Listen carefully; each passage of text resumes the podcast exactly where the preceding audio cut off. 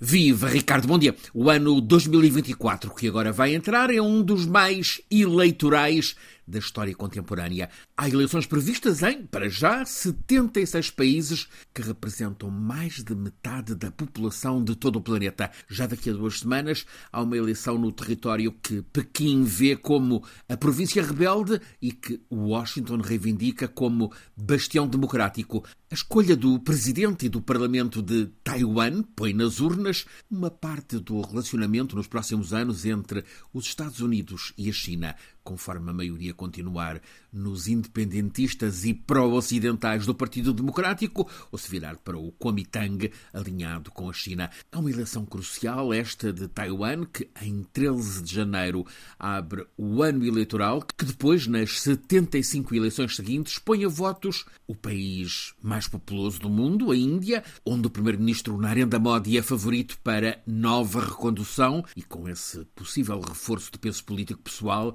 consolidará também o peso geopolítico da Índia no cada vez mais determinante sul global. Entre os países com eleições marcadas também está a Rússia, com Putin como vencedor programado e a caminho de superar a longevidade de Stalin. Também vem aí o ano de eleições nos Estados Unidos da América, onde o previsível duelo entre Biden e Trump põe em jogo a sorte da democracia, não apenas nos Estados Unidos. Antes, já em maio, ao confronto entre os nacionalistas muito anti-europeístas que têm estado em expansão e os defensores da Europa como vanguarda de ideais solidários. Na escolha em 27 países do próximo Parlamento Europeu está em jogo a política europeia sobre o clima, sobre transição energética, sobre o acolhimento ou não aos migrantes, também em questão o grau de empenho europeu no apoio ao governo Zelensky na guerra da Ucrânia. É uma eleição que vai decidir se a Comissão Europeia continua liderada pelos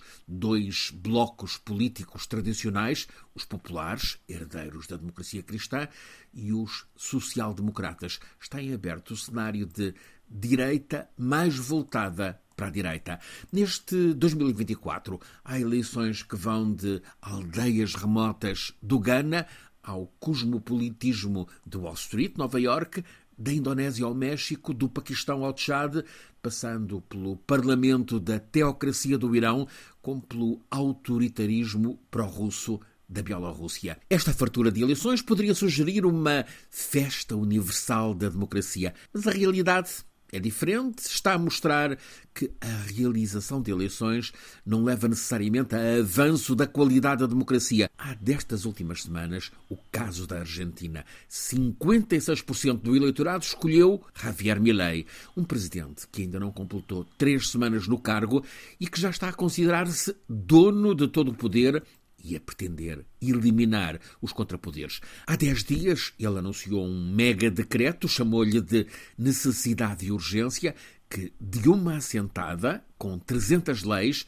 arrasa o poder regulador do Estado argentino, desmonta o que restava de Estado Social e entrega tudo ao mercado. Acontece que a Argentina ainda tem uma Constituição que atribui o poder legislativo ao conjunto dos deputados no Congresso e não concede ao Presidente da República o poder unipessoal de impor as leis. Ora, perante a perspectiva de os deputados argentinos questionarem e recusarem mesmo o tal mega decreto de Milley, a quem chamam o louco, este acaba de avisar que, se o Congresso chumbar o plano dele, então vai convocar um plebiscito para que o povo possa votar contra o Congresso, ou seja, para que ele possa mandar sem ter oposição. E assim fica documentado como o voto não está a ser por si só garantia de boa saúde democrática.